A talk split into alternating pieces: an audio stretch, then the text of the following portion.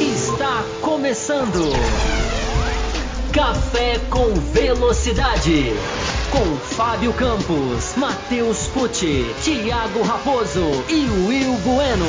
A dose certa na análise do esporte a motor.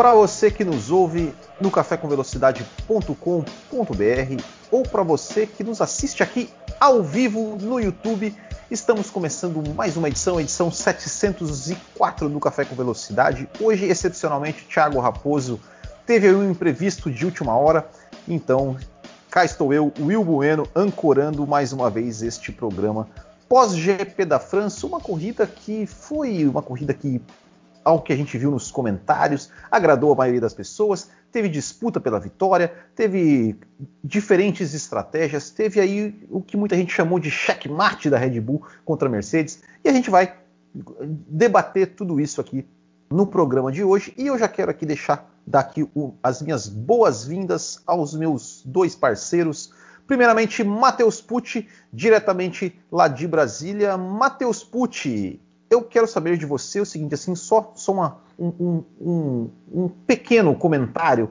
né, para a gente deixar para fazer o, o, debate depois. É, corrida na França. Todo mundo achou que a corrida ia ser, ia ser morna, estava com aquela imagem ruim de 2019.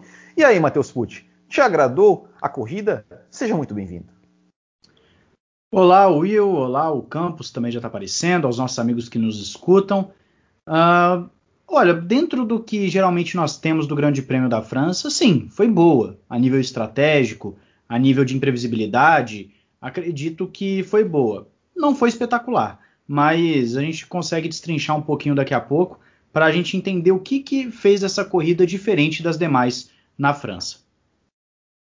Certo. Também aqui, meu outro parceiro, direto lá de Minas Gerais, Fábio Campos, seja muito bem-vindo. Fábio Campos, é, muita gente falando aqui, muita gente mandando e-mails falando sobre, sobre Valtteri Bottas, sobre Sérgio Pérez. É, o que você achou aí? Como foram os seus os, o desempenho dos segundos pilotos das duas principais equipes? Eles desempenharam os seus papéis? Seja muito bem-vindo. Olá para você, Will, olá para o Matheus, olá para os nossos ouvintes que estavam aqui aguardando no nosso chat aqui ansiosamente pelo nosso começo. A gente teve aqui um imprevisto de última hora, né? Com a não, não é, o Raposo não pôde comparecer, mas enfim, por uma emergência de trabalho. É, e inclusive a gente vai ter uma, uma, um grande sufoco hoje, porque o Raposo estava com os e-mails todos prontinhos para ele, do jeito que ele sabe ler, do jeito que ele sabe encaixar e aí agora jogou na nossa mão aqui. Então a gente vai tentar pegar os e-mails o máximo possível. E se a gente não conseguir, a gente já pensou aqui, inclusive, numa alternativa. Mas vamos lá, dois blocos, vamos tentar ver se a gente consegue. É porque são muitos e-mails, enfim, o que é ótimo, né? Um problema bom. E com esse desfalque aí em cima da hora. É, mas vamos lá, Will. Eu acho que a impressão que fica, é, a impressão que eu tenho é que se Pérez e Bottas que alternam finais de semana, né? Um cumpre o papel, um começou cumprindo mais o papel no começo, agora tem um outro que está cumprindo mais o papel. A impressão que eu tenho é que se Bottas e se o, se o buraco de Hamilton e Verstappen para Bottas e Pérez não fosse tão grande, porque por mais que sejam dois bons pilotos, os pilotos Número dois, né? Infelizmente a gente acaba tendo que chamar assim. Mas o ideal era justamente isso, né? O ideal era que se os dois tivessem um pouquinho mais de, de proximidade, a gente teria uma, uma Fórmula 1, a gente estaria com uma Fórmula 1 ainda mais imprevisível. Porque a marca da categoria, até aqui, Will Bueno, Matheus e ouvinte, é o número de alternância que a gente tem durante as provas. Se a gente for pegar Azerbaijão e Paul Ricard, o que a gente teve de uma hora vai ganhar esse, não, vai ganhar aquele, não, muda para esse, não, o jogo está todo para um e de repente o número de alternância é, é, é incrível. E, essa é a grande marca de 2021, um ano que se as corridas poderiam ser melhores e poderiam, o campeonato não poderia ser melhor. A disputa pelo campeonato não poderia ser melhor, Wilbur.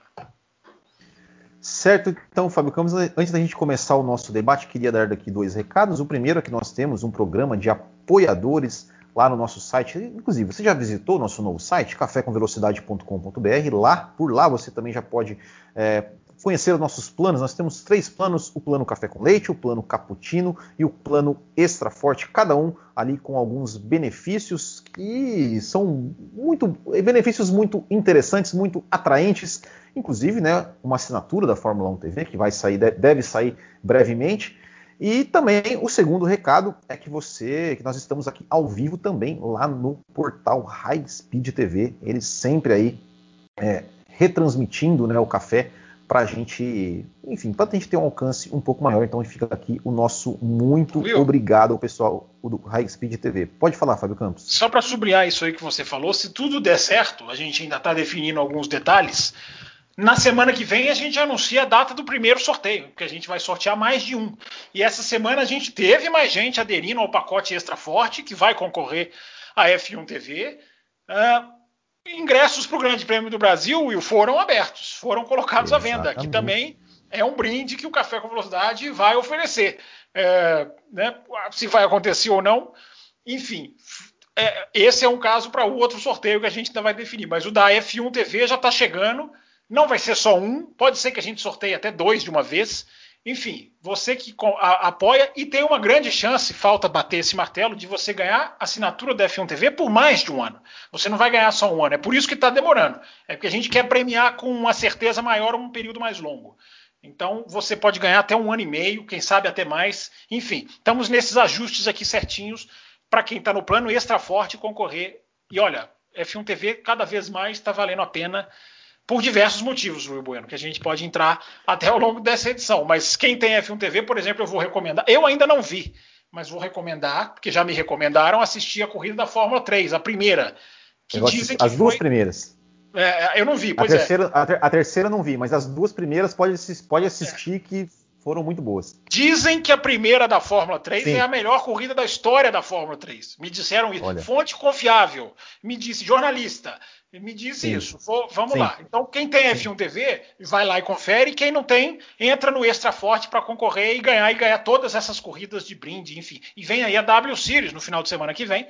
Já vai estrear na Áustria e que também vai poder ser acessada não, não foi confirmado se vai ser ao vivo, mas que em algum momento vai poder ser acessada também pela F1 TV. Will, então assim, o repertório está aumentando e o nosso sorteio também está só aumentando, né? Porque vai ser mais de um, vai ser mais de dois. Eu, eu já poderia arriscar que vão concorrer, que vão poder ganhar e está acompanhando.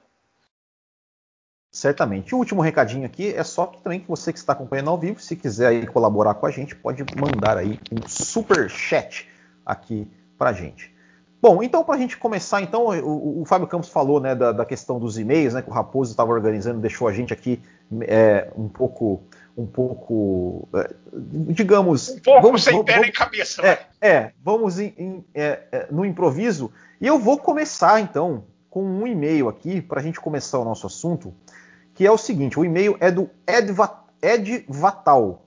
Ele fala o seguinte, né, que este foi né, é um dos melhores GPs da França dos últimos anos, com grandes batalhas e muita troca de posição. Com certeza foi bem, é, foi bem movimentada. É, Fábio Campos, eu tenho duas perguntas para você. Uma é se realmente foi, foi isso mesmo, é, e, e, já ele já manda também uma segunda pergunta, se podemos dizer que foi o troco da Red Bull pelo que aconteceu no GP de Barcelona. Fábio Campos. Opa, tava no mudo. Vamos lá, agora sim. É, hoje, o improviso técnico aqui tá. Inclusive, que eu tô me vendo aqui com o meu quadradinho ficando cada vez maior aqui, viu? Eu vou ser é, isso aí. É, eu, tô acotovelando, eu tô acotovelando o Matheus aqui, ó, na, na, na, na, cabeça dele. Mas vamos lá. É, dois fatores, eu dizia, dois fatores têm que ser considerados. Essa corrida foi melhor do que as outras? Foi. Também acho que não foi nenhum grande espetáculo. Acho que nós não podemos misturar a tensão da disputa pelo campeonato e a alternância uh, que eu falei no começo do programa, de você não saber e de que cada hora pende para um lado. Isso, é, isso, é um fator que é importante, é fundamental que isso exista em corridas. Eu não estou dizendo que isso não, não entra na análise da corrida, é claro que entra. Uh, mas a, a, o ponto de interrogação é diferente de das, da qualidade das ultrapassagens. Por exemplo, a última ultrapassagem, que daqui a pouco eu tenho certeza que nós vamos entrar a fundo, a ultrapassagem do Verstappen sobre o Hamilton, é muito mais uma ultrapassagem simbólica do que qualquer outra coisa.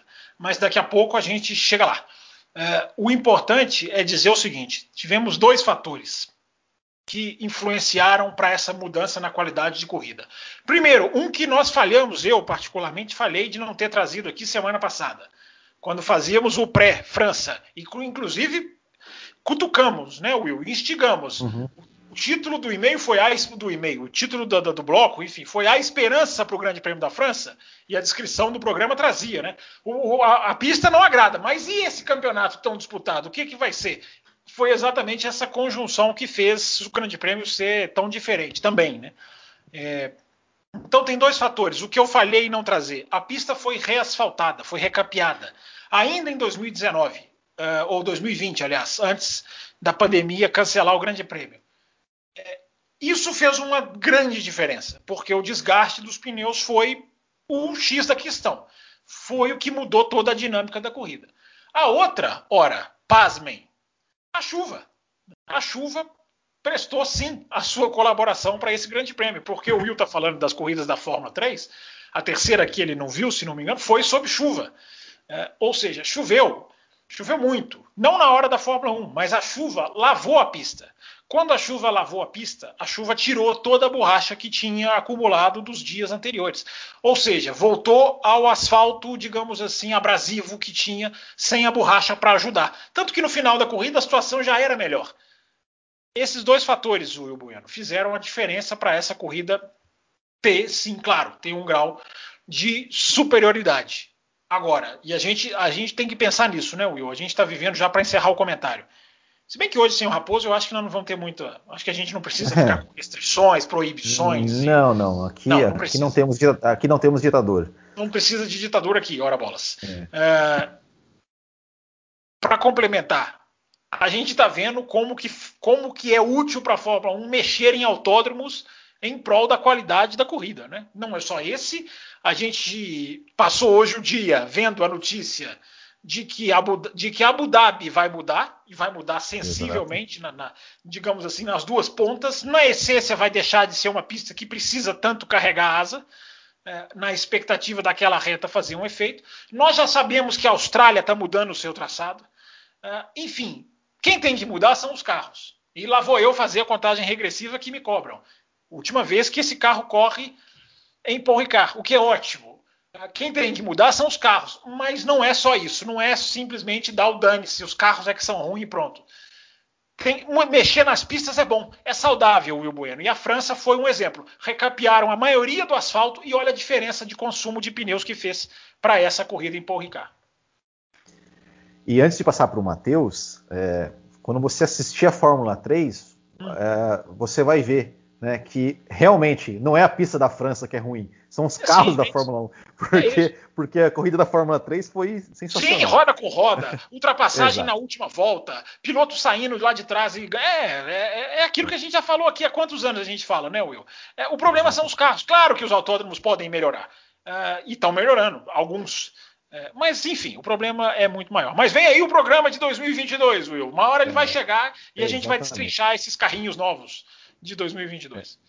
É, e, e, até o Matheus Mendonça, que já, já aproveitando aqui para citar também os e-mails, a gente não vai conseguir ler todos os e-mails, mas, mas ele colocou no e-mail dele, falou assim, ó, que o Will Bueno disse que se a corrida da França tivesse metade das ultrapassagens que teve a corrida da Fórmula 3, teríamos um corridão, dito e feito. Então, né, fica aqui o registro né, de que eu mandei bem nessa. Matheus Pucci, eu quero... Você disse isso, você disse isso no Twitter, não? Eu disse isso, não, aliás, acho que foi no, no aliás eu, tô esperando, eu tô esperando aparecer o nosso Twitter aqui embaixo, tá? Enquanto é, hoje, hoje tá- fala, tá, é, você vai providenciar, tá tenho certeza. Tá bom. É, Matheus Pucci, eu quero ouvir sua opinião né, sobre, sobre a qualidade da corrida, se você também concorda, que a, se a corrida te agradou, se você acha que a corrida foi, foi uma boa corrida. É, e também respondendo a pergunta, né, se, se você acha que a, a, essa estratégia da Mercedes, da, da Red Bull, perdão, foi o troco pela, pela Espanha ou se foram situações totalmente diferentes? A qualidade, Will. Eu só quero saber se está me ouvindo certinho. Está me ouvindo? Sim, estamos, sim. estamos te ouvindo. Ah, sim, não, perfeito. É porque minha câmera está travada, que o pessoal do YouTube talvez veja ela travada. É, Mas a qualidade da corrida. Ela, ela fica aumentando e diminuindo de tamanho, mas tudo certo. É, é porque. já é, já eu tô me- de A corrigir. culpa é do Will. A culpa É, é do eu tô, eu tô me vendo aqui tra- travado, aí eu assustei, pensei que podia ter algum problema aqui na minha conexão. Mas, é, quanto à qualidade da corrida, é aquilo que falei no início, no meu comentário inicial. Ah, eu não acredito que tenha sido uma corrida fantástica, uma grande corrida. Eu acredito que, de acordo com o que teve na França em grandes prêmios anteriores, sim, foi uma melhora, foi uma melhora considerável, né? Porque é um grande prêmio que ficou ah, conhecido por ser uma corrida que não tem disputas, uma corrida chata, monótona e, enfim, era o que todo mundo esperava. Agora, dentro do que fez essa corrida ser diferente, eu colocaria o seguinte: o, o grande trunfo da corrida foi a imprevisibilidade, nem tanto a disputa de ultrapassagens, etc., porque foi tudo ali ultrapassar troca de posição, como foi bem dito no e-mail agora há pouco, mas a imprevisibilidade da corrida que eu acredito que foi o legal. Quando uma corrida, mesmo que não tenha ultrapassagem, tem imprevisibilidade, isso já gera automaticamente uma sensação de que é uma boa corrida. Nós já falamos aqui no Café com Velocidade em algumas oportunidades que uma corrida boa não necessariamente é cheia de ultrapassagem, mas é uma corrida que também às vezes tem o pega, tem a caça de um piloto ao outro, tem a imprevisibilidade do resultado, eu não sei quem vai vencer, eu não sei quem vai chegar em terceiro, em quinto, enfim. Esse tipo de coisa faz muita diferença.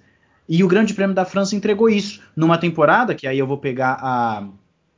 a como eu posso dizer, a fala do, do Campos também, uma temporada que está sendo boa. É uma temporada que está sendo boa, talvez melhor do que o imaginado, já que esperávamos uma, um repeteco de 2020. Uma temporada que está sendo boa dentro da pista, está sendo melhor do que os vários outros anos que a Fórmula 1 teve recentemente, mas também está sendo bom no campeonato, está sendo bom na tabela, está imprevisível, está tá sendo disputado ponto a ponto, segundo a segundo, vale dizer isso.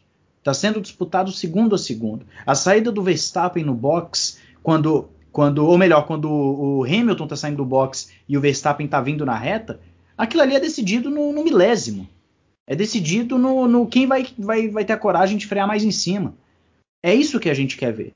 A gente quer ver a ultrapassagem, a gente quer ver a disputa entre os ponteiros e o Grande Prêmio da, da França entregou isso. De uma certa forma, o Grande Prêmio da França ele entregou a imprevisibilidade que o fã tanto quer para a Fórmula 1. Ele quer ligar a televisão e, e, não saber se é o Hamilton ou o Verstappen que vai ganhar. Ele quer acompanhar até a última volta. Porque o, o Verstappen passou o Hamilton na penúltima. E se o Verstappen erra? Podia acontecer. É o tipo de coisa que, para mim, foi o que abrilhantou o Grande Prêmio da França. Foi a imprevisibilidade. É claro, tivemos ultrapassagens, meio de pelotão um pouco movimentado, tivemos esse, essa questão ali na frente, estratégia, perdão, estratégias que foram muito boas. Acredito que nós vamos entrar daqui a pouco em Pérez, Bottas, enfim, nessa coisa toda. Mas a estratégia com a imprevisibilidade foi o ponto alto. E se foi um troco, eu não vou dizer um troco. Eu acredito que era uma questão de quem fizesse primeiro. Né? O Bottas falou para a equipe: vamos fazer, a equipe não quis fazer. E eu acredito que a Mercedes não fez por conta do Pérez. A Mercedes não parou antes por conta do Pérez, porque se em um momento eram duas Mercedes contra uma Red Bull durante boa parte da corrida, no momento em que o Pérez prolonga o stint dele, se torna duas Red Bulls engolindo duas Mercedes. Foi um checkmate da, da, da, da Red Bull. Foi um checkmate, sim. Eu achei genial o que eles fizeram ali naquele instante. Então, para mim, é, a, toda a questão da estratégia foi inteligência, não necessariamente ah, vamos fazer porque eles fazem contra a gente. Não. Foi uma estratégia bem feita e, e o Pérez foi fundamental para que ela funcionasse. Will, deixar aqui. Oi. É importante a gente falar dessa questão das alternâncias, né? Que é o grande destaque, eu acho, dessas, dessas últimas corridas, né? Eu até coloquei lá no meu Twitter, né? Só no Azerbaijão a gente teve é, o Hamilton largou na frente do Verstappen. O Verstappen passou o Hamilton no box. Aí o Verstappen tem o um problema no pneu, o Hamilton assume o favoritismo. Aí o Hamilton larga para vencer, tem todo aquele problema do botão mágico é, e problema não, né? Aquele esbarrão, aquele erro, digamos assim, que não é um erro é, um erro técnico no sentido de braço, mas é um erro de, de enfim, de movimento inadequado. Uh, e aí o campeonato volta. Eu até coloquei no Twitter, o Azerbaijão, e se a gente for somar Azerbaijão e França, com certeza, tem mais alternâncias de quem está liderando o campeonato naquela pontuação do live time, né, o, o real time, Sim. do que muitos, muitas temporadas da Fórmula 1. Teve temporada da Fórmula 1 2020, por exemplo, a gente não teve esse número de alternância de líderes se a gente somar o campeonato inteiro. Então, essas duas corridas tiveram mais alternância no famoso abre aspas. Quem está liderando o campeonato neste momento da prova do que outros anos. E isso é, eu repito, claro que isso é valioso. É, eu continuo sempre dizendo, né? Corridas são mais importantes do que campeonatos. É, eu prefiro ver corridas boas. É, o campeonato, mas o campeonato está excelente. A disputa pelo campeonato é o que eu falei, não poderia ser melhor. Não poderia ser melhor, porque é aquilo de um passa, o outro vai, e o outro está na briga, e a gente não sabe quem vai ganhar, e a gente não sabe o que, vai acontecer no final de semana, e a gente não faz a menor ideia do que vai acontecer na Áustria, embora eu já ache, eu já tendo a achar que o equilíbrio de forças agora a gente pode começar a cravar, né, Will? A gente falou, né? Bahrein, calma, Imola, calma e, e vamos naquele começo do campeonato sempre ponderando. Agora a gente já tem vários elementos técnicos para dizer que se não é que tenha favorito para o campeonato, mas a poderosa Mercedes enfrenta hoje ou te, perdeu o posto de poderosa para poderosa Red Bull, que se tornou uma equipe poderosíssima, Will Bueno. Exatamente. E só que deixar registrado aqui o e-mail do João Pedro Melo, que ele falou que ele falou o seguinte: ele falou assim: nem acredito no que vou dizer, mas tivemos uma corrida, uma boa corrida em Paul Ricard esse final de semana. É, e agora estou convencido de que realmente temos um campeonato em mãos. E ele falou uma coisa muito interessante também, que a gente, até a gente pode falar depois na, na, questão da ultrapassagem, que foi a reação do público, né? Finalmente nós tivemos uma reação do público. Foi muito legal de ver realmente um público de novo né, reagindo à Fórmula 1, reagindo aos acontecimentos da, da corrida. Deixa, é... deixa o Matheus, antes de você ler o próximo e-mail, deixa o Matheus falar que ele levantou a mão. Você está desculpado de não, de não ter, é, de não tô... ver que você está cuidando de muita coisa hoje. Você está desculpado. Exatamente. Então vai, Matheus, por, por, favor. Não, eu queria, eu queria pegar um, um, um, uma carona no comentário acerca é, do campus acerca da poderosa Red Bull e poderosa Mercedes. É, uma coisa que eu comentei hoje lá no Ressaca e que eu não sei se vocês concordam comigo. Mas há muito tempo eu não via o Hamilton cometer em tão pouco, em tão, num espaço tão curto de tempo, tantos erros e erros que estão custando a ele a disputa pela vitória nas corridas. Vamos recapitular aqui. Na segunda corrida na Emília-Romanha, ele dá aquela escapada de pista quando está ultrapassando retardatários, e se não fosse a bandeira vermelha, muito provavelmente nem marcaria pontos. Depois nós temos o do botão, que sim, foi um erro dele, e tirou dele a possibilidade de descontar uma grande soma de pontos é, do Verstappen no campeonato naquele instante. O Verstappen tinha abandonado, então o, o, Hamilton perdeu a oportunidade, seja em segundo ou em primeiro, de dar um belo desconto. E agora, eu não vou dizer que foi um erro uh, crasso, esdrúxulo, mas o Hamilton deu uma escapada de pista que permitiu ao Verstappen tirar bastante dele no final da. Que da... volta, Matheus? Eu não Porque... vou lembrar a volta, Porque... mas foi depois que o Bota, depois que o Verstappen passou o Bottas.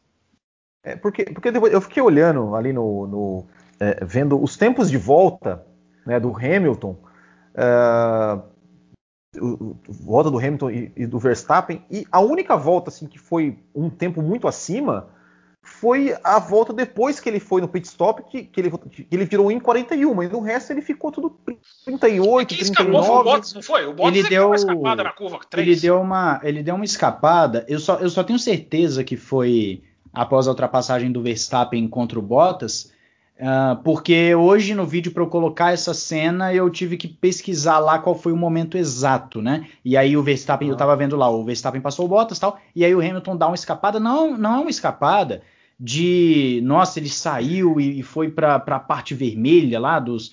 Não, ele deu uma escapada em que sim, na hora, no momento que estava aparecendo o live time, a distância diminuiu muito, coisa de um segundo, um segundo e meio, assim, de uma numa lapada entre ah, ele e o Verstappen. Só que, como estava tendo muito retardatário naquele momento, a distância ia aumentando de novo.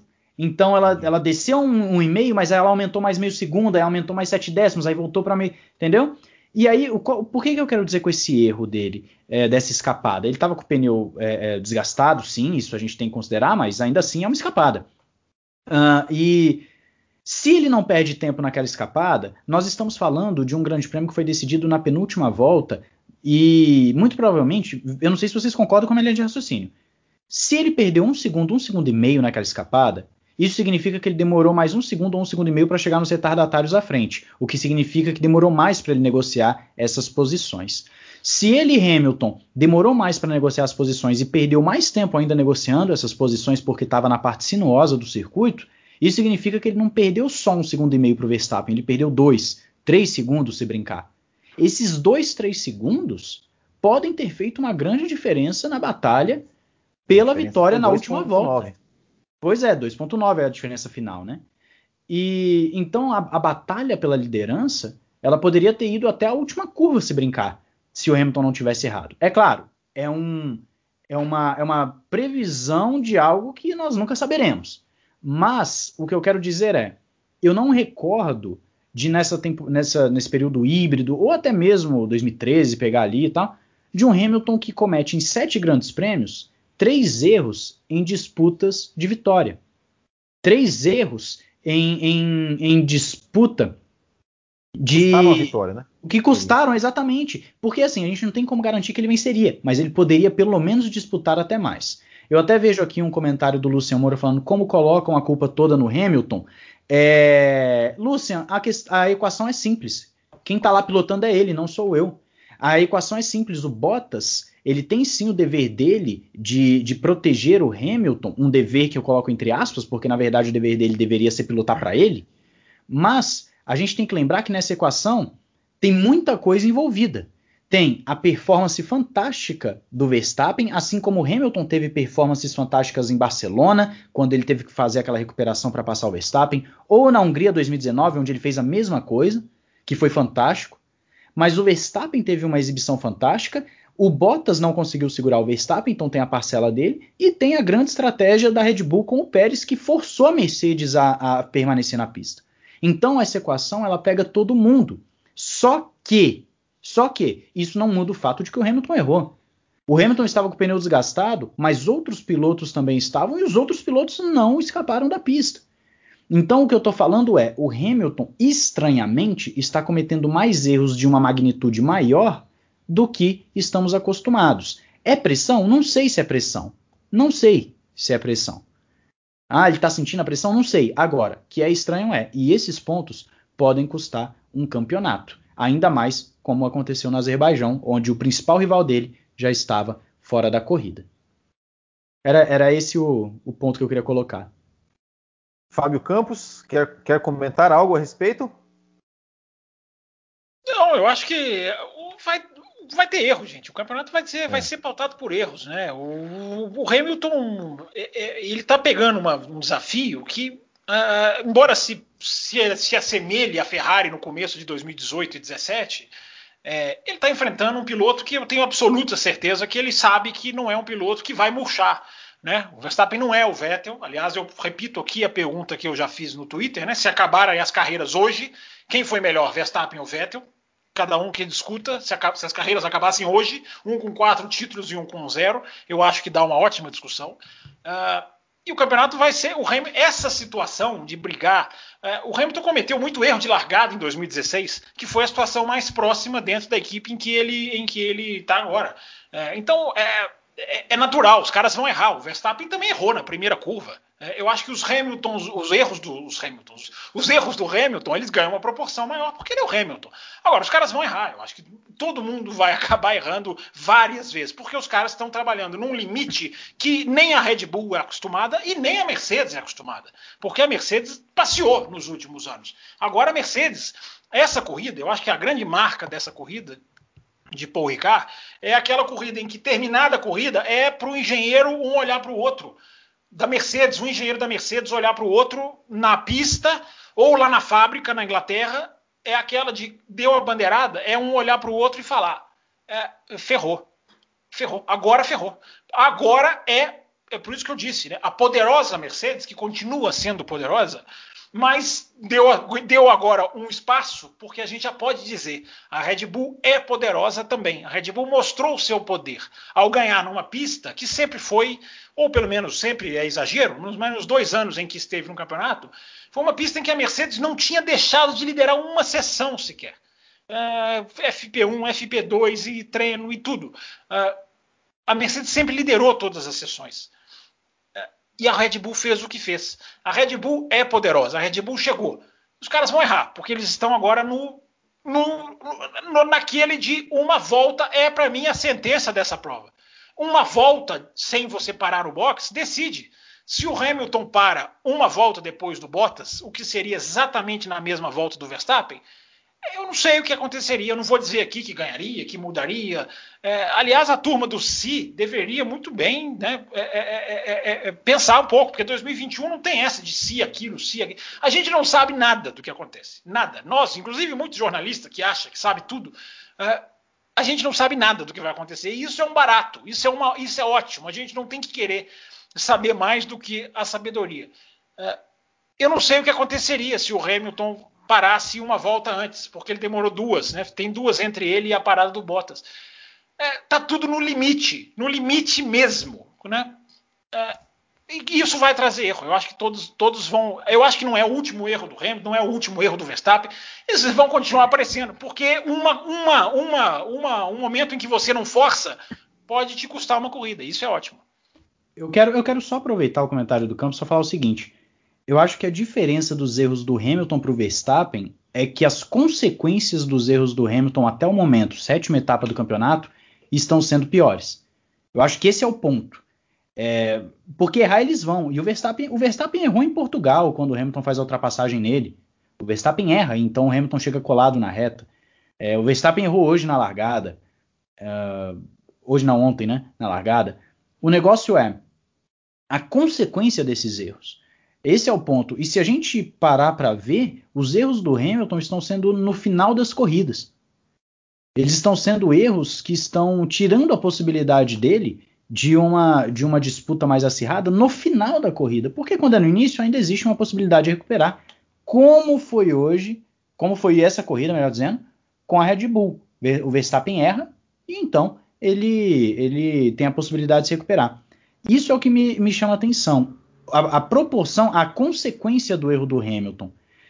Eu não sei, como você está falando agora, Campos, nós não sabemos o que vai acontecer até o final da temporada. Pode ser que o Hamilton passe a ser perfeito e ganhe com sobras. Mas se continuar dessa forma, porque o que nós estamos analisando é o que acontece até o momento, a Red Bull vai ter uma grande vantagem sobre a Mercedes, porque o clima na Mercedes não está bom.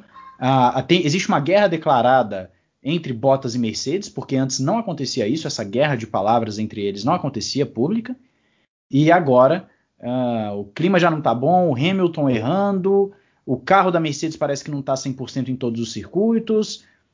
Tá interessante isso aí. Hoje tá para o lado da Red Bull uh, o favoritismo, pelo menos de forma leve, ao meu entender. É, você tem que ver se, se, se o Hamilton depois é, é ganha o campeonato por um ponto, né? Aquela volta rápida ali do Verstappen em Portugal vai, ser, vai ter definido o campeonato, né? É, né? tô, tô mas todos os dois Não, vai claro, claro. A claro, gente vai olhar para os dois e vai olhar aquilo, aquela hora, é Exato. é claro. O campeonato vai ser até, decidido erros. Até, até, hoje, até hoje o pessoal discute, né? O Felipe, o Felipe Massa em 2008, né? Os, os erros é, e tudo mais. Tem gente que acha que ele perdeu por causa da é. mangueira. Não é, foi. É. Né? A mangueira, a mangueira foi uma parte. Não foi a decisão. Não, não. Foi, Deixa, foi por conta de, calma, de trambicagem. Calma, calma. Não, vamos lá, vamos lá. Ele perdeu porque é, ele rodou lá. cinco vezes na Inglaterra, porque ele rodou é, na é. Austrália, porque ele rodou na Malásia, enfim. Não, trambicagem, campeonato trambicagem. Vamos lá. Foi. Vamos lá, vamos lá. Isso vamos não, é, lá, não é o resultado que define, é o, é o que o ano todo mostrou. É, agora, os torcedores do Massa vão dizer, o próprio Massa vai dizer que foi por causa da mangueira. Ah, mas se a gente a pegar as 17 ah, provas disputadas de forma justa, sem trambicagem, o Felipe Massa foi campeão. É... Mas, mas, o, campeonato mas o, é, o, campeonato é, disputado também na, nas outras é. corridas, na Malásia, no, no, na Austrália, na Inglaterra. Se, se ele tivesse sido bem nessas corridas, a Mangueira não tiraria o título dele. Por é. isso que eu estou dizendo, a é. Mangueira foi. Não, mas não, mas não foi a Mangueira que tirou o título um dele. dos fatores. A Mangueira foi um resultado foi... vamos lá, vamos lá. É outra vamos, história, vamos, é outra história. Isso aí é para um outro programa. Vamos voltar para a França. Vamos voltar para a França. Bom. É, vou, só, só, que o, o, o, e-mail aqui do Wellington Cunha, Wellington Júnior, que ele fala o seguinte, né? Que ele pergunta, né? É, o motivo, qual motivo tivemos, né, corrida boa em Paul Ricard? Fábio Campos já respondeu isso, né, a questão do, do recampeamento, da, da, da, também da temperatura, da chuva, chuva né, que né? teve de é, manhã. chuva, chuva é, que lavou a pista. Ele, ele, falou, ele falou que foi interessante, né, é, é, de, de, não ter nenhuma, nenhum safety car, nada assim, né, que foi uma corrida boa sem nenhuma intervenção, e que ele falou que, que, que só que é uma, coisa que a gente discorda, ele falou que sem DRS seria quase impossível essa corrida, mas depois a gente vai falar sobre isso. Tá? Eu quero agora passar para a questão das estratégias e tem aqui uh, duas pessoas aqui, o, tanto o, o, o Chelly Folgado quanto o Abel Pereira, eles falam com relação às estratégias, né? Se foi se a Mercedes errou, se, se, não, se não errou, é, de, enfim. E eu quero saber a opinião de vocês. Eu quero saber assim, se, se essa se essa estratégia, né, essa estratégia da, da o, que, o, que, vocês entenderam dessa, dessa, questão das estratégias da Red Bull, né, o porquê a Red Bull é, optou por duas, por duas paradas e o porquê a Mercedes optou por apenas uma parada e, e o que vocês acharam do, do resultado? Vocês, vocês, acham que foi, que foi um erro da Mercedes? Eu vou começar por você agora, Matheus Putz. Você acha que foi um erro da Mercedes não parar o, não parar o Verstappen? É, e você consegue entender, talvez, buscar uma explicação do porquê as equipes tiveram estratégias diferentes? É, a, a, Mercedes não parar o Verstappen, eu entendo, porque eles não têm poder sobre o Verstappen, né? Mas, não, assim, não, eu falei, eu falei para eu falei para o Verstappen. É, não, mas, é, não, mas é, brincadeiras à parte, é, eu vejo assim, é, era uma questão, como falei agora há pouco, de quem parasse primeiro, porque você tinha o Verstappen andando à frente em primeiro lugar, com o Hamilton na cola dele e o Bottas na cola do Hamilton. O Bottas até em um determinado momento acabou ficando um pouquinho mais para trás. O, o Hamilton, do jeito que estava indo, ele não conseguia uh, chegar próximo o suficiente para no DRS ultrapassar o Verstappen. A Red Bull estava com uma configuração de reta uh, para esse grande prêmio que acabou mostrando a, a configuração ideal para eles naquela circunstância. Então, era uma questão assim, dificilmente esse cenário mudaria, a não ser que o pneu da Red Bull fosse embora muito antes do que o pneu da Mercedes, né? Porque vale lembrar que a Red Bull já mostrou nessa temporada que o pneu dela não consegue aguentar em alto nível o mesmo tanto que o pneu da Mercedes. Então era uma questão de quem parasse primeiro. E eu até coloquei, se, não me, se não me falha a memória, eu coloquei no Twitter isso. Quem parar primeiro vai ter a, a vantagem. E no final das contas, o Bottas ele começou a falar para a equipe: vamos parar, vamos parar, vamos parar. O Hamilton também chegou a falar no rádio, mas a Mercedes optou por manter. Eu, não, eu, eu acredito que a Mercedes estava olhando o quê? A estratégia da Red Bull com o Pérez. Se eles param, eles teriam que enfrentar o Pérez na pista de novo, é, e o Pérez estava com uma configuração também que favorecia a velocidade de reta. Ou seja, a verdade disso tudo não é quem parasse primeiro ali, a verdade disso tudo, a, a, pelo menos ao meu entender, é que o Pérez forçou a Mercedes a isso. O Pérez foi o trunfo da Red Bull, porque a partir do momento que o Pérez ficou boa parte da corrida fora da briga e ele estende o seu stint, a Red Bull deixa claro: se a Mercedes não parar, a gente pega eles. Se a Mercedes parar, eles voltam atrás da gente e vão ter que passar o nosso carro que é muito rápido de reta. O, o, o, Pérez foi o trunfo. O Pérez foi o segundo piloto que favoreceu o Verstappen. O Pérez fez aquilo que ele foi contratado para fazer de acordo com a mentalidade da Red Bull. O Pérez ele foi fundamental para essa estratégia. Se não tivesse o Pérez ali, a Mercedes poderia até parar de novo também. Parava e aí ia atrás do Verstappen. Mas o Pérez é que fez a diferença. O Pérez, que já é um piloto que consegue levar os pneus a, um, a, a, uma vida longa, uma vida útil maior do que geralmente os demais pilotos fazem, e ainda, você considerando isso, que ele estava numa posição e com um carro que seria muito difícil de ultrapassar. Muito difícil de ultrapassar. O Pérez é o trunfo da estratégia que nós vimos na França. O Verstappen, ele não conseguiria essa estratégia se não fosse o Pérez naquele instante. Por isso a importância do tal segundo piloto. É isso que a Red Bull queria com o Albon e com Gasly e que não veio com esses outros dois pilotos. O Pérez simplesmente fez a corrida do Verstappen, ficar possível, assim como foi também no Azerbaijão, quando ele segurou o Hamilton pela corrida inteira. Então, ao meu entender, eu não sei se o Fábio Campos concorda comigo, Mas, ao meu entender, o trunfo da estratégia não foi o Verstappen ter parado, foi o Pérez estar naquela posição naquele instante, ter prolongado o stint dele para parar mais tarde e ficar com o pneu bom o suficiente para ou se defender de uma parada da Mercedes ou atacar caso a Mercedes não parasse, que foi o que aconteceu.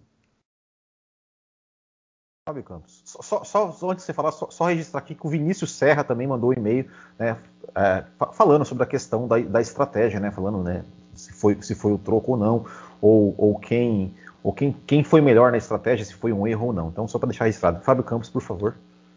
É, vamos lá. Primeiro essa questão de Barcelona, né, da comparação com Barcelona. Né? Há, uma, há, uma, há uma semelhança né, no modus operandi da prova, mas há algumas diferenças que eu acho que são importantes ressaltar. Né? É, lá em Barcelona, a Mercedes era a segunda colocada, não estava na liderança.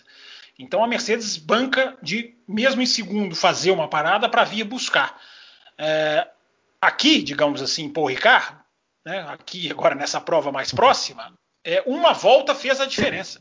Eu repito, se a Mercedes para o Hamilton uma volta depois, uma volta antes, uma volta depois do Bottas, uma volta antes do que parou, é, a gente não sabe, porque vejam como foi o retorno do Hamilton à pista. Foi muito próximo. O Verstappen ganhou por muito, por muito pouco.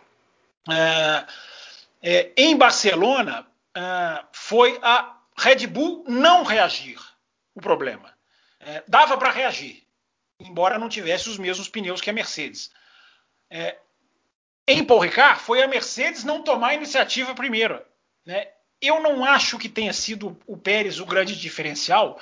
Primeiro, porque o Bottas já tinha pedido no rádio para fazer duas paradas e já tinha sido ignorado pela Mercedes. Aliás, foi por isso que ele esbravejou né? Porque segundo a televisão inglesa, não é nem que ele pediu e foi negado, não. Ele pedia no começo e a Mercedes sequer respondia, sequer dava um não para ele. E isso acumulou a irritação dele. Segundo motivo que eu acho que não foi o Pérez o decisivo, embora claro que a presença dele ali seja eh, tenha um peso, foi que o Verstappen comprou a estratégia, né? Ele comprou a estratégia com o Bottas ali. Né? Parou e foi sabendo que teria que buscar o Bottas primeiro, antes de buscar o Hamilton. Então eu acho que o problema foi uh, o undercut se tornou poderosíssimo com esse super desgaste de pneus que a gente viu. Esse foi o nome do jogo, né? Por isso que eu estou falando do asfalto novo e da chuva antes da corrida. Então, ali quem fazia o undercut, isso foi decisivo na, na McLaren, com a, com a AlphaTauri, com a Ferrari. Uh, inverteu ali também. Quem fez o undercut conseguiu se dar muito bem. Os pilotos tiveram essa leitura, a equipe não teve essa leitura. Uh, a partir do momento em que quem para primeiro é decisivo, a Mercedes não tinha o que fazer. Na hora que a Red Bull parou primeiro, não adianta. Se eu parar depois, eu já vou tomar um undercut, eu já estou em desvantagem. É, então vamos, vamos ficar e vamos ver o que, que vai acontecer. É, eu não sabia quem ia ganhar a prova até o último metro. Por quê? É, ou até a hora da ultrapassagem. Porque mesmo o Hamilton vindo atrás e passando Bottas, aliás, que defesa de posição horrorosa do Bottas, né? Se o Hamilton peca por não ter defendido a posição no final, não, eu... né, sem ter feito nenhum movimento. Ele justifica a questão dos pneus. É, o Bottas peca por ter feito muito mal a defesa de posição, por ter quase que. Não é que ele entregou, né? Claro eu vou defender o Bottas nessa depois, viu? Tá, pode defender. Mas é, é, é, é, eu sei, tinha poucos pneus, mas o modo como ele põe de lado e ele vai tão lá dentro, ele alarga tanto a curva que aí ficou para o Verstappen. Mas só para fazer o, fechar o raciocínio de que é diferente Barcelona de Paul Ricard, uh, eu acho que a Mercedes falou, vamos ficar. Não, não, tem mais por que parar, porque se a gente, mesmo a gente parando, a gente vai voltar atrás. Uh, essa é a grande diferença. Né? Quem parou primeiro ali matou o jogo. Uh, em Barcelona não era tão assim. A, a, Mercedes, a, Red Bull, embora tivesse que correr com o pneu vermelho, teria que, enfim, teria. Agora, tem uma semelhança. A Red Bull, uma semelhança que é uma diferença. A Red Bull se preparou dessa vez. Ela veio com pneus para fazer duas estratégias. Ela tinha os dois, dois macios, o do Pérez, inclusive o Pérez ainda tinha um macio, um, um médio, né? Macio não, esquece, macios nem foram usados. Ninguém nem pôs o pneu vermelho na corrida em nenhum momento. É, médios e duros. A, a Red Bull tinha um médio ainda para o Pérez, novo. Era o único que tinha, se eu não estou enganado. Ou seja, a Red Bull se preparou dessa vez, embora tudo tenha sido decidido ali, no decorrer. Todo mundo achava que seria uma parada, a Red Bull mudou. A, na hora que a Red Bull mudou, a, a, Mercedes não tinha mais o que fazer. Eu acho, eu, eu É, eu, não, eu não acho que a Mercedes errou na sua, na sua estratégia. E vou dizer por quê.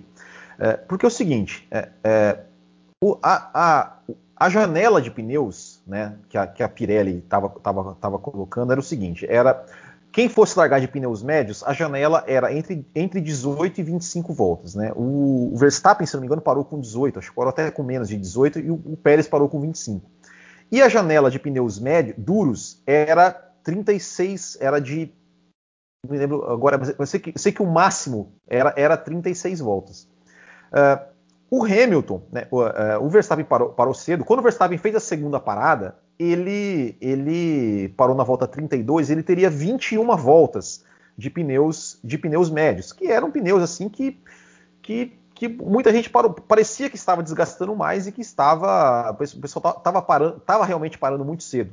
É, e o, a Mercedes, né, por exemplo, de, o, o, Hamilton ele deu, se eu não me engano, 33 voltas com o pneu com um pneu duro, que estava dentro da janela, estava dentro da janela, e ele estava vendo, por exemplo, também ali tinha, né, até como, como uma referência ali, os, pneus, os pilotos que largaram de pneus duros, como, como o Sebastian Vettel, por exemplo, que estava fazendo, né, estava conseguindo ter um bom ritmo com os pneus duros, e o Aliás, próprio Hamilton... Aston Martin com pneu duro é, achou o caminho, né? Impressionante. Exato. Os dois carros vão muito bem com pneu, com pneu duro. Né? Exato. E, e, até, né, e somado a isso, tem até o, o, o comentário aqui do, do. do, do cadê? Enquanto do você, Beto, enquanto, do Beto você... Russo. Não, já, é, não, já chequei. Do, do, Beto, do Beto Russo, que ele falou assim, né? Sobre, que ele falou pra gente comentar sobre a capacidade do Hamilton de gerenciar o, o desgaste dos pneus. E eu acho que foi isso que a Mercedes. Eu acho que foi isso que a Mercedes apostou. Eu acho que a Mercedes falou assim: bom, a gente vai estar, tá, a gente vai estar tá aqui no, num pneu duro, que vai que vai estar tá, é, vai estar tá dentro da janela de, utilização que a Pirelli colocou, que é, que é é, até 36 voltas, o Hamilton corre, é, correu com 30, 33 voltas com ele. Então, assim, digamos, está, dentro da janela de desempenho, não era aquela coisa, não, eu vou arriscar é, fazer é, voltas além do que, do que a janela do pneu. Não foi isso que aconteceu. Eu acho que se, se, se esse fosse o caso, talvez poderia falar, não, a Mercedes realmente errou a estratégia. Mas nesse caso eu não consigo ver como um erro. Eu acho não, que ela concordo. viu na, na, na, na estratégia. E, e, e, também, assim, o Verstappen eu acho que estava mais arriscado a janela, porque ele, tava, ele, ele, fez uma janela de 21 voltas. Sendo que a Pirelli falou, colocou aqui que o pneu médio poderia desgastar com 18 voltas. Né? Então eu, eu não vejo como um erro da Mercedes, não. É, tem outra coisa, também para corroborar o que você está dizendo. É, agora acabou a corrida, beleza, a gente sabe o resultado. Mas teve um momento em que eu achei que o Hamilton, não, o Verstappen não ia chegar. Entre a volta 42, 44, 45, a diferença para de, de, de, de diminuir. Né? Eu pensei, e agora? É, depois o Hamilton parece até que os pneus deles, dele decaem mais, não sei, porque a diferença volta. Então, se a gente fosse olhar num gráfico, é, ele vai diminuindo a diferença, mas ela estabiliza por um bom período. E ali, quando faltavam 8, 7, 8 voltas, não há garantia de que ele ia chegar. Eu acho que apostaram, é, acho que a Mercedes não teria como reagir. E aí foi o que foi. É o que eu estou dizendo. É a batalha vai ser na sintonia fina. É, uma vai acertar mais do que a outra. Agora, eu acho que não tinha também o que. Eu acho que a Mercedes não teria como reagir. Quem poderia ter reagido era o Hamilton. Aliás, eu estou esperando a sua defesa do Bottas. Quero ouvir a sua defesa do Bottas. Porque antes do Bottas, o, o, o, me surpreendeu, coloquei isso no Twitter é, a, o Hamilton poderia pelo menos ter dado o lado de fora para o Verstappen, né? Ele até dá uma explicação, pneus acabados, borracha na pista, é aquilo que eu vou responder de novo o ouvinte que me fugiu aqui o nome dele, que perguntou na semana passada, Fábio Campos, por que, que os pneus estragam as corridas de Fórmula 1? Se você for pegar a explicação do Hamilton, tá aí um ótimo exemplo. Eu não tinha, eu não poderia ir na farofa, o meu pneu ia, ia, ia já estava acabado, se eu sujasse não ia ter o que fazer. Ele põe tudo nos pneus. É, mesmo assim, Will, campeonato mundial, faça o favor, né? Por, por, gentileza, tome a posição, é demais, né? E isso não é a cara do então, Hamilton. Isso não é então, o feitio. Então, Fábio Campos. Eu quero então, só antes dizer ah, que tá, eu vai, também vai, acho que não foi um erro da Mercedes. Eu só acho que eles ficaram reféns da, da Red Bull. Não, não tinha muito o que fazer. É, não é uma questão de erro, porque a gente também não pode levar tudo como sendo, ah, não ganhou, então é um erro eu acredito que são apostas em estratégias e em um momento o seu adversário consegue te colocar numa situação difícil, assim como a própria Mercedes já colocou a Red Bull em outras ocasiões. Né? Não foi um erro, foi uma aposta. E uma aposta que, no final das contas, por conta de uma volta, não deu certo. Eu vou defender o Bottas, então agora e vou usar até aqui um e-mail. Olha, olha só, olha só quem está, olha só quem está comigo nessa. A hum. Grazi. A Grazi, que ela falou que não acredito que eu vou fazer isso, mas eu vou defender o Bottas. Né, que ele falou que, que, o Bottas com pneus mais velhos, é, é, enfim, conseguiu segurar um, um, pouco mais o Max Verstappen que o Hamilton. Que ela fala do erro do Hamilton também, e tudo mais, né? Que, que ninguém ninguém tá, tá, meio que culpando o Hamilton.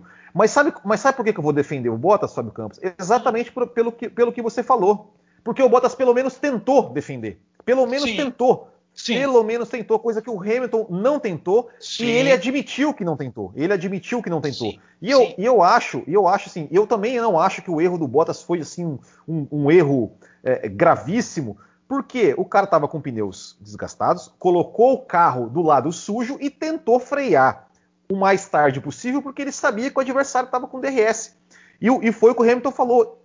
É, o Hamilton falou assim: ah, ele estava com DRS, se ele não me passasse ali, ele ia me passar na próxima reta. Então eu nem tentei. Então, assim, nesse ponto, eu defendo o Bottas. Ah, ok, errou, né? Enfim. E, e, e digo mais: o Bottas, ele, ele, por mais que ele tenha é, permitido. É, é, que, o, que o Verstappen tenha se aproveitado do erro dele, mas ele ainda conseguiu sair na reta lado a lado né, do, do, do, do, Verstappen, coisa que o Hamilton não fez. Então, assim, eu, eu é, nesse ponto, eu, eu não crucifico o Bottas, porque ele pelo menos tentou defender. Ele tentou não, defender. Mas isso é, aí, não, ok.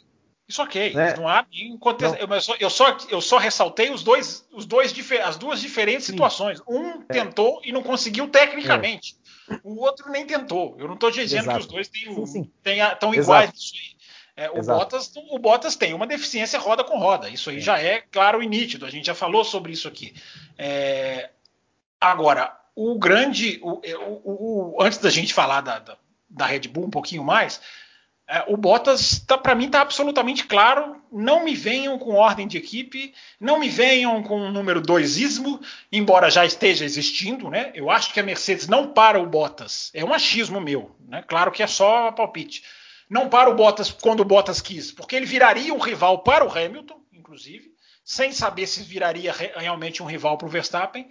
Para mim, o silêncio da Mercedes com o pedido do Bottas é assim: não, você vai jogar o jogo para defender o Hamilton.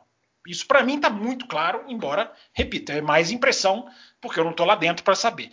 Mas é assim: você vai ficar aqui para jogar o jogo do número 2, como o Pérez jogou o jogo do número 2.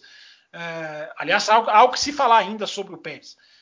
É, agora, a postura do Bottas, os palavrões que ele profere no rádio, para mim me deixam claro de que, olha, não, aquele cordeirinho de 2018, não venham, não venham, porque eu vou dificultar a vida de vocês, até porque ele já está com o pé fora da Mercedes.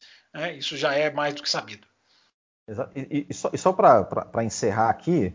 A gente prometeu na etapa, na, no podcast passado, que a gente não ia falar do, sobre DRS, mas eu quero fazer só aqui, então, uma, uma reflexão é, para o ouvinte. A culpa cai para mim, né? Depois para culpa vai cair não, é, é só um comentário para o ouvinte pensar na cama, né? Que a gente falou, né? É, que, que a gente, o, o próprio Hamilton, o próprio Hamilton falou que ele não defendeu porque ele sabia que era, que era impossível por causa do DRS. E aí, vocês que defendem o DRS, já imaginou como seriam as duas. Poderia ter sido, quem sabe, as duas voltas finais com Verstappen sem DRS e o Hamilton tentando se defender? Fica aí para o ouvinte pensar na cama. É aquilo que a gente já falou, né? Os pneus hoje são diferentes de outras eras. É o que as pessoas não, não se esquecem. Agora, é, que, qual que é o próximo tema? A gente está aqui com 54 minutos mais ou menos nesse bloco, porque eu ainda queria falar um pouquinho da Red Bull. Então pode falar. Eu quero falar do, do Pérez também. Então pode falar, então. Pode, pode começar. O Cam, quem, quem vai? Não, o Campos pediu primeiro aí. Eu acho o seguinte: a força da Red Bull, vou chamar de novo a Red Bull, de, de, do poder da Red Bull, e porque eu acho que a Red Bull agora na Áustria vai virar uma desafiante maior até do que eu esperava. É, porque a Red Bull, o grande segredo da Red Bull foi tirar a asa. Né? Na, na, durante a sexta-feira, foi ele fazer a leitura do jogo ali e tirar a asa do carro. Quando você tira a asa do carro, você corre um grande risco na França de perder nos setores 1 e 3. É, ela ganhava muito no setor 2, que é praticamente a reta Mistral, é, e mais praticamente nada. O setor 2 é bem definido, bem, bem visível, digamos assim, é, em Paul Ricard. E tirou a asa e conseguiu mesmo assim não perder no setor 3. Conseguiu mesmo assim ter uma grande vantagem. né, a Mercedes, a, a Red Bull estava com o motor né, zero, digamos assim, porque todas a Ferrari e Mercedes trocaram os motores no Azerbaijão. É, a, a Red Bull trocou agora, ou seja, a vida útil do motor a gente sabe que ele vai é, não é que ele vai perdendo força, mas ele vai, os giros vão sendo mais, digamos assim, é, vão sendo diferentes. O motor que está estreando é um motor normalmente zero bala. Agora tem duas coisas muito importantes para se falar. Não só uma é essa questão da asa, que mesmo sem asa eles foram muito, eles tiraram a asa em Barcelona e não deu certo. Deu ali no que deu. Uh, aliás, aliás, Barcelona eles testaram, né, as duas asas na sexta-feira, com e sem, e fizeram a escolha ali de, de, de, de correr com menos asa. Uh, e o outro fator, que na verdade são dois em um, é que essa foi a primeira corrida com asas flexíveis mais policiadas e a primeira corrida após as novas verificações de pressão dos pneus da Pirelli. Duas verificações, duas, dois pontos em que a Red Bull era a principal suspeita, diria o outro. Né? Não só da asa flexível, não era nem tão suspeita assim, as imagens mostram, mas na questão dos pneus que foram estouraram na, na Aston Martin e na a Red Bull e a Pirelli veio com aquele comunicado dizendo sem dizer nada, né? né? Condições de corrida dos pneus, né? ninguém fez nada errado e deixou claro que fizeram porque aumentou as verificações de pressão. É aquele negócio. Você viu, né? viu o tamanho das, das, das, Você viu o documento das verificações que a eu Pirelli fez eu, eu coloquei antes e depois páginas, da corrida? Eu coloquei 12 páginas no meu Twitter, mas depois eu vim a descobrir que são 18. Foram 18. Cara, a, Sky, a, Sky, mostrou. A Sky mostrou o documento. É, é, é, é um absurdo. É. Dizer, depois absurdo a gente não, fala não, sobre isso. É, a gente não vai ter tempo agora. Depois a gente fala sobre isso. O que, que as equipes estavam fazendo, por que, que eles mudaram as diretivas, o que, que isso impacta, o que, que é o pneu com muita pressão, sem pressão. Tá aí um bom tema para a gente voltar depois. Mas só para deixar claro isso, antes do Matheus falar do Pérez. É, a Red Bull era quem tinha teoricamente o pé atrás para essa corrida e fez o que fez é a poderosa. É agora a gente pode dizer, é a poderosa Red Bull. Só antes de passar para o Matheus, é, é, é, assim, eu não resisto a, a, a, essas deixas. Então, nessa corrida, Red Bull não deu asas. Não vai, Matheus? é, essa aí, viu? Para ter pesadelos, né? Mas é. Depois dessa, o ouvinte vai nem mais refletindo que na pergunta que você colocou para ele agora há pouco. Volte para o segundo bloco, por favor. Volte é, essa aí agora foi complicada, mas é o que eu queria falar do Pérez. É, o Fábio Campos falou que o Bottas agora já não, já deu indícios de que não vai ser mais o cordeirinho. E eu tenho uma visão do Pérez de que ele aceitou esse papel, de que ele aceitou o papel de ser o, o, o escudo do Max Verstappen. Eu acredito que o abraço deles, a, inclusive a felicidade do próprio Pérez com a situação, é, eu acredito que demonstra como ele já, já colocou na cabeça dele: eu vou ser o escudo para o Verstappen ser campeão. É, eu posso estar errado, mas pelo menos é isso que eu acredito. E se for realmente isso que está acontecendo, a Red Bull tem uma grande vantagem com relação à Mercedes. Porque se Bottas não quer ser mais o cordeirinho, vamos lembrar que um segundo piloto vai fazer uma grande diferença nesse campeonato, seja construtores, seja pilotos. Inclusive, está fazendo já uma grande diferença. Né? Então. Vale lembrar, né, Matheus, que o Pérez quase sai da pista para deixar o Verstappen passar, né? Na, foi sim, na curva sim. Ele não oferece nenhum, vai, vai, vai. Enfim, mas o Pérez está chegando agora também, né, Matheus? É diferente. É, mas o Pérez. Não, é, mas bem, as tá declarações do Pérez, assim, o, Pérez, ele falou que ele não ficou feliz, não, com a, com a corrida dele, assim, não. Ele falou que o... ele não não, mas, mas, mas, nisso que o Matheus está falando, eu acho que tem razão. Assim, ele está muito assim. Eu não vou desafiar agora. Eu vou ficar. Ele não está o Leclerc. É, é, eu vou ficar aqui na minha. É, pelo aqui. menos 2021 eu acredito que o Pérez vai, vai ficar mais na manha dele. Eu acredito que ele vai acabar tendo uma renovação com a Red Bull, porque por enquanto ele está fazendo um bom trabalho, inclusive como a gente está citando, está influenciando o, o, campeonato diretamente, construtores e pilotos. E eu vou até colocar um questionamento aqui para o ouvinte também pensar na cama. Mateus, Campeão. Matheus, deu, deu uma, Mateus, Mateus, Mateus, deu, deu, deu, uma, deu uma travadinha aqui, só, só, só retorna aqui um pouquinho. Qual, qual parte que travou? Uns 15, uns 15 segundos antes ali. Para mim, nenhuma. Para mim, deu para ouvir tudo. A minha, a, é, a minha memória já não lembro que eu falei há 15 segundos, mas tudo bem. É, mas o que eu estou falando é, a pergunta que eu, eu, quero deixar uma pergunta aqui pro, pro, pro nosso ouvinte, para ele também pensar na cama e não pensar na piada do Will. É, o campeão de construtores, o piloto também pode se considerar campeão mundial de Fórmula 1? Porque se o Pérez for campeão com a Red Bull de construtores, ele pode ser campeão mundial de Fórmula 1, ora bolas. Pelo menos na minha ah, cabeça, não. né? Aí não, hein? Aí eu acho. Eu, eu, eu acho, eu acho, é a, equipe, a equipe não é campeã? É a equipe, Sim. pô. Então, é a equipe, é todo mundo. Se não existisse o Mundial de Pilotos, eu tenderia a concordar. Mas como é. existe o é. Mundial é. de Pilotos, é, o campeão é. de piloto é, é, o campeão. Não, tudo bem. O campeão de pilotos é o que a gente fala. Não, fulano tem sete títulos mundiais. Não tô falando que vai falar que o Pérez tem um título mundial. Não é isso. Mas eu acho que o cara pode se considerar um campeão de uma temporada de Fórmula 1 a nível de equipe. Por que não? Né? Mas enfim, é, o, é, o, é um pensamento aqui que a gente pode até depois. É para pensar na cama, é para pensar é, na cama. Pense na cama aí, no sofá, onde quer que você for dormir. Hoje nós estamos mandando o ouvinte para cama, né? Seja é. com seja com. Agora, só uma coisa sobre o Pérez. Eu acho o seguinte: é, cumpriu o papel, tá, tá, tá, tá bem, tá. Mas é o seguinte: falta o Pérez. É o seguinte: faltou velocidade ao Pérez nessa corrida. Os três da frente foram abrindo, o Pérez foi ficando. O Pérez mesmo reclamou no rádio: não estou conseguindo guiar o carro nesse começo de prova. É, a Red Bull inverteu, ou seja, fez fica na pista, vai numa parada só, é, ao invés da, da, né, da, indecisão lá na frente. O Pérez sabia muito bem o que ia fazer e executou muito bem, porque é a, é a qualidade do Pérez. Poupar pneu é com ele. Agora, a falta de velocidade vai cobrar caro em outros circuitos, porque em Paul Ricard o estilo Pérez casou na segunda, na, na, na segunda opção, ou seja, não tem velocidade, poupa pneu e aí vai se dar bem. Deu certinho, porque a força do Pérez é poupar pneu. Nessa pista premiou, em outras pistas não vai premiar. Então, eu acho que ainda está faltando velocidade para ele, apesar do Azerbaijão ele ter mostrado tudo, né? Pode ter faltado tudo, menos velocidade. Ali ele foi muito rápido. Mas me preocupou. Eu só queria deixar também esse pensamento. Me preocupou um pouco ver os, os três se distanciando e ele ficando. Repito, pegaram isso e fizeram da qualidade dele a arma, que deu certíssimo. Mas eu ainda ainda tô na dúvida. Eu, tô mais, eu tenho mais certeza, Will, para a gente dar a deixa para o segundo bloco, hein?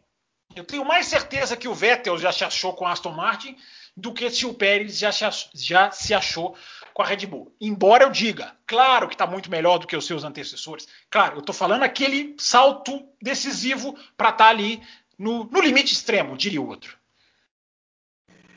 Então é isso, olha só, uma hora e um minuto de, de primeiro bloco, né? Eu acho que podemos encerrar por aqui para a gente sem comentar depois do segundo. Né? É, sem, sem, é, você viu? Tipo você viu? Tudo, tudo, tudo, tudo, aconteceu. É, é, a gente, a gente deixa né, as pessoas falarem aí à vontade, sem interromper, sem, sem colocar, delimitar tempo, lendo os e-mails, e olha aí, ó, o tempo deu, é só, é só, deixar rolar, é só deixar rolar que, que, que, que vai, uma hora aí, ó, uma horinha ali, ó, tranquilo. E, e o Valese né? não precisa encher a nossa paciência. É, tá vendo? Tá vendo, Thiago Raposo? Tá vendo, Thiago Raposo? É, Isso, o Will falar, dando uma aula.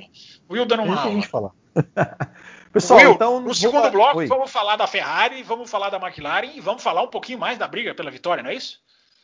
Com certeza, com certeza. E acho que podemos falar também, né, um pouquinho, né, de, da, da, da Aston Martin, enfim, vamos falar, vamos falar de tudo aqui que, der. Que der.